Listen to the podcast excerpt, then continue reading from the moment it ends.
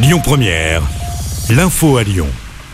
Bonjour Rémi, bonjour Jam et bonjour à tous. La réponse du gouvernement au blocage des raffineries. Son porte-parole, Olivier Véran, appelle à lever sans délai les blocages des dépôts de carburant.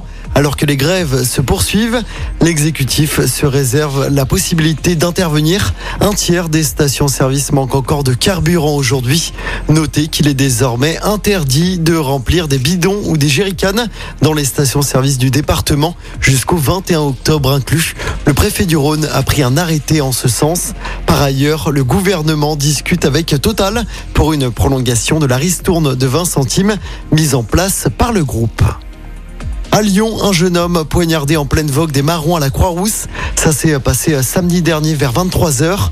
Il a reçu un coup de couteau au niveau du dos. Selon Actu Lyon, la victime a été transportée à l'hôpital, mais son pronostic vital n'était pas engagé. Une enquête est en cours pour déterminer les circonstances de l'agression et retrouver l'auteur du coup de couteau. Dans l'actualité locale également, cet exercice de sécurité civile au Groupama Stadium de Dessine, ça va se passer en début de soirée. Pas d'inquiétude hein, si vous voyez des véhicules de secours près du stade. Des perturbations sur le réseau TCL ce soir. Le tram T7 ne circulera plus à partir de 19h. Plus d'infos sur notre application. Et puis la galère pour des voyageurs d'un train de la compagnie Trenitalia des voyageurs entre Milan et Paris via Lyon ont passé 14 heures dans le train dimanche après une succession de problèmes. Le train devait arriver à 22h30 à Paris dimanche soir. Il est finalement arrivé hier vers 5 heures du matin. Les voyageurs, forcément très agacés par la situation, se sont vus proposer le remboursement de la moitié du prix de leur billet. Parle emploi avec un job dating organisé aujourd'hui au centre commercial de la Pardieu à Lyon. Ça se passe jusqu'à 17h. Plusieurs postes en CDD et CDI sont à pourvoir.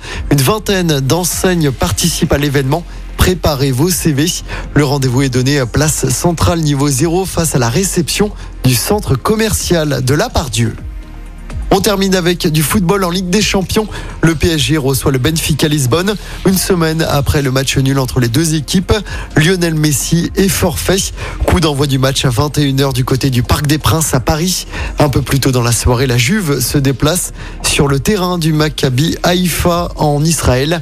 Coup d'envoi du match à 18h45.